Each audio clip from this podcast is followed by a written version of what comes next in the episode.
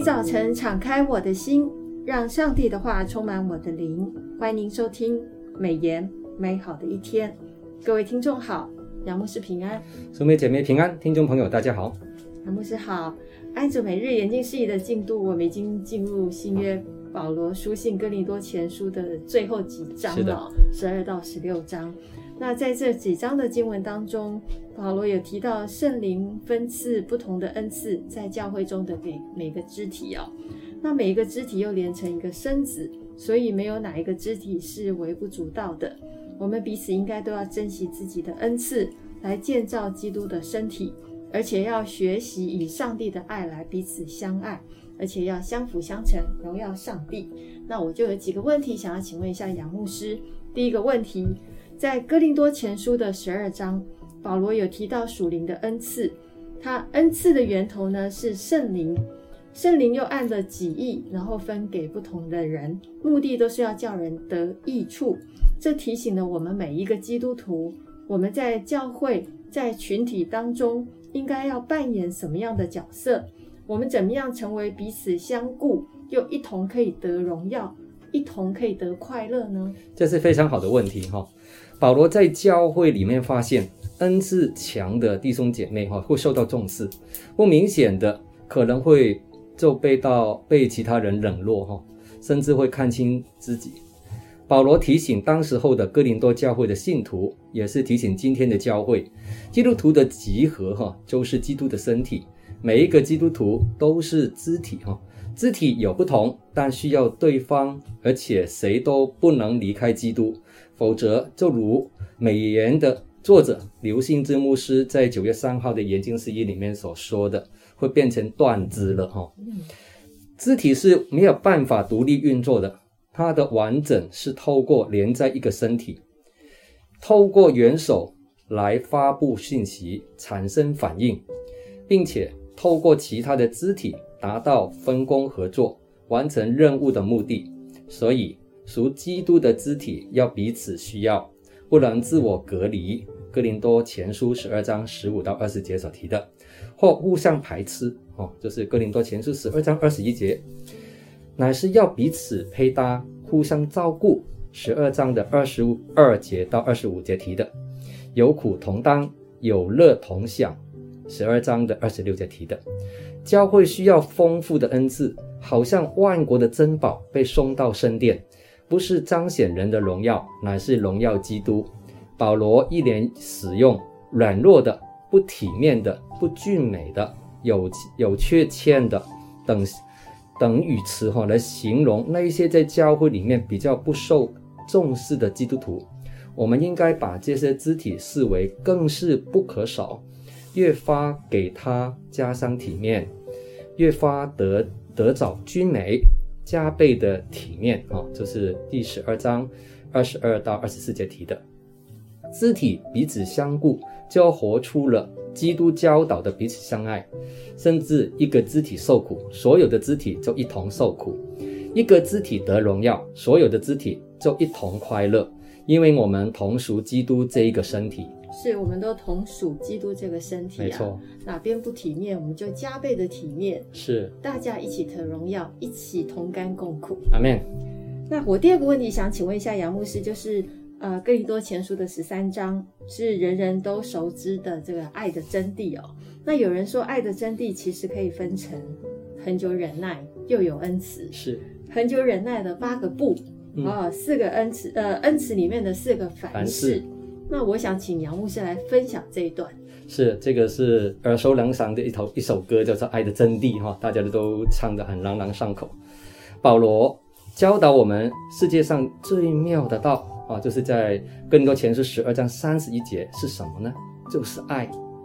他在十二章跟十四章中间都在，就是这两章哈，十二十四讲论属灵恩赐的运用，却插进来中间的十三章是讲论爱的。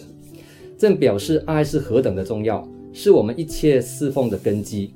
英文 NIV 圣经把最妙的道翻译为 the most excellent way，意思就是说最上好的道。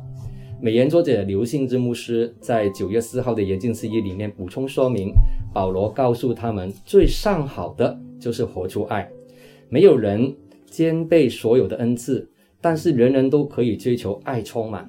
一旦缺乏了爱，就像是运用恩赐的人缺乏恩慈，演奏乐器的人失去旋律，做对的对事的人哈少了美善的动机。哥林多前书十三章四到八节是保罗叙述爱的具体内容，也是教会所吟唱的诗歌《爱的真谛》。刘新志牧师指出，这段经文出现与忍耐相关的原文同义词，哈，总总共有三次。除了第四节之外，还有第七节的“凡事包容”以及“凡事忍耐”，意思都不是指消极的承受，而是积极的面对。教会生活最难做到的就是忍耐，它展现出爱的长度。圣经新普及译本把第七节“凡事忍耐”翻译为在任何情况下都能坚持坚忍到底。哈，经文当中出现了八个不，包括了爱是不嫉妒，爱是不自夸，不张狂，不做害羞的事，不求自己的益处，不轻易发怒，不计算人的恶。不喜欢不义。刘信之牧师说，这一连串的不，让我们看到爱是有尺度的，哈，不是为所欲为的。我认为爱是有立场的，因为有立场的人才会说不啊。经文中又有恩慈的四个凡事，包括凡事包容、凡事相信、凡事盼望、凡事忍耐，它展现出爱的宽度。英文 NIV 圣经把第七节的凡事翻译为 always。意思是经常的行动，不是偶尔为之。爱是一种自然流露的生活习惯，不管是忍耐、恩慈等等，保罗都不是用名词，而是一连用一连串的动词，表明爱不是放在嘴巴上，而是在群体生活中活出来的。是，我们要活出这个生活。是这个，呃，不。八个不呢，其实也有一点是要提醒自己是软弱是不足的，嗯、要自爱。阿门、呃。提醒人要自爱。那又有恩慈呢，就表示我们要爱人。所以刚刚杨牧师提到，就是说 always 要这些这四个 always 哦。是。那其实有 always 都要爱人，这也是对我们基督徒一个很大的提醒。好，我第三个问题想要请问一下杨牧师，就是哥林多前书的十五章。保罗向当时哥林多教会的人诉说基督复活是基督徒得救的确据，他是如何驳斥当时有一些质疑耶稣复活的真实性，并且如何介绍我们将来复活的身体呢？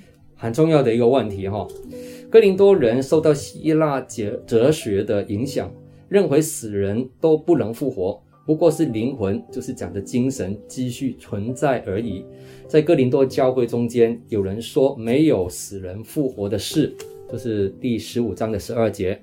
这些人只是领受基督已为他们受死赎罪，却不相信基督已经从死里复活了。基督在他们心里没有成了荣耀的盼望。歌罗西书一章二十七节提到的，他们所以否认死人复活，实际上是要否认。基督复活，因为没有死人复活的事，基督也就没有复活了。就是在十五章十六节提到的，这样就否定了福音的根据。根据，因此保罗以三个重点来严厉的驳斥这种败坏基督徒的信仰谬论啊。那第一，基督复活与死人复活。那首先，保罗把死人复活的事和基督复活连起来。他再三提到，若没有死人复活，基督也就没有复活了。第十五章十三以及十五、十六节提的，为什么呢？因为基督是成了肉身来的，基督是人，基督是头一个从死里复活的人，基督的复活成了全人类复活的盼望。第二，神叫基督复活，耶稣在世上的时候以人子自称。基督是站在人的地位上，基督是一个无罪的人，其在肉身上受受死的苦，为人尝了死味，是神叫基督的肉身从死里复活，神的大能也必叫基督徒死而复活，进入荣耀里面，就是希伯来书二章九到十节提到的。第三，若基督没有复活，会有以下几方面的可能：第一个，我们所传的便是枉然了；第二，我们所信的也是枉然；第三，我们就是妄作见证，就是做假见证的；第四，我们仍然在罪恶里面，因为耶稣死了没有复活；啊，第五，在基督里睡的人也灭亡了；第六，我们比世人更可怜。主的显现是复活的证据，是多次多人在多处确实的经历，就是哥林多前书十五章五到八节提的这些，就是耶稣基督复活的见证人。我们再来看保罗在回答死人怎样复活，带着什么样的身体来了？他是用植物、动物、天上和地上的各种形体来做比拟。复活的形体是谁？上帝自己的意思，各有自己的身体，就像地上的植物各有自己的种子。哦，哥林多前书十五章三十九节讲到，啊、复活的身体各有不同，就如同人兽鸟鱼各有不同的形体，地上所见的太阳、月亮以及星星都各有自己的形体与荣光。那么天上复活的身体也各有形体与荣光，甚至保罗还说我们要被改变，和主耶稣他自己荣耀的身体很相似。好，这是菲利比书三章二十一节提的。是保罗在呃十五章里面讲述到很多基督耶稣复活的事情，这也让我们呃现代的基督徒呃更加的确信，我们对未来有个盼望，有一个永生的盼望。是是。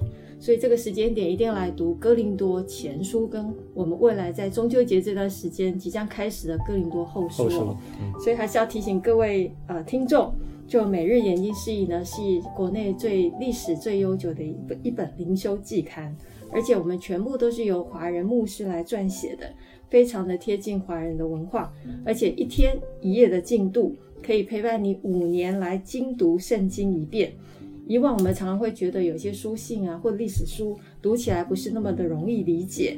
那每日研经释义呢，是天天陪伴你读经，而且是有目标、有系统的让你养成这个读圣经的习惯。更不要错过每个礼拜四杨智辉杨牧师的研经见证跟分享，帮助你从难懂的经文里面得见属灵的亮光。再次的提醒大家，我们第四季的经卷是耶利米书。铁呃，帖萨罗尼迦前后书，还有约翰的一二三书，请大家不要错过。今天美言美好的一天就分享到此，谢谢您的收听。愿上帝的话语丰富充满我们的生活，使大家福杯满溢。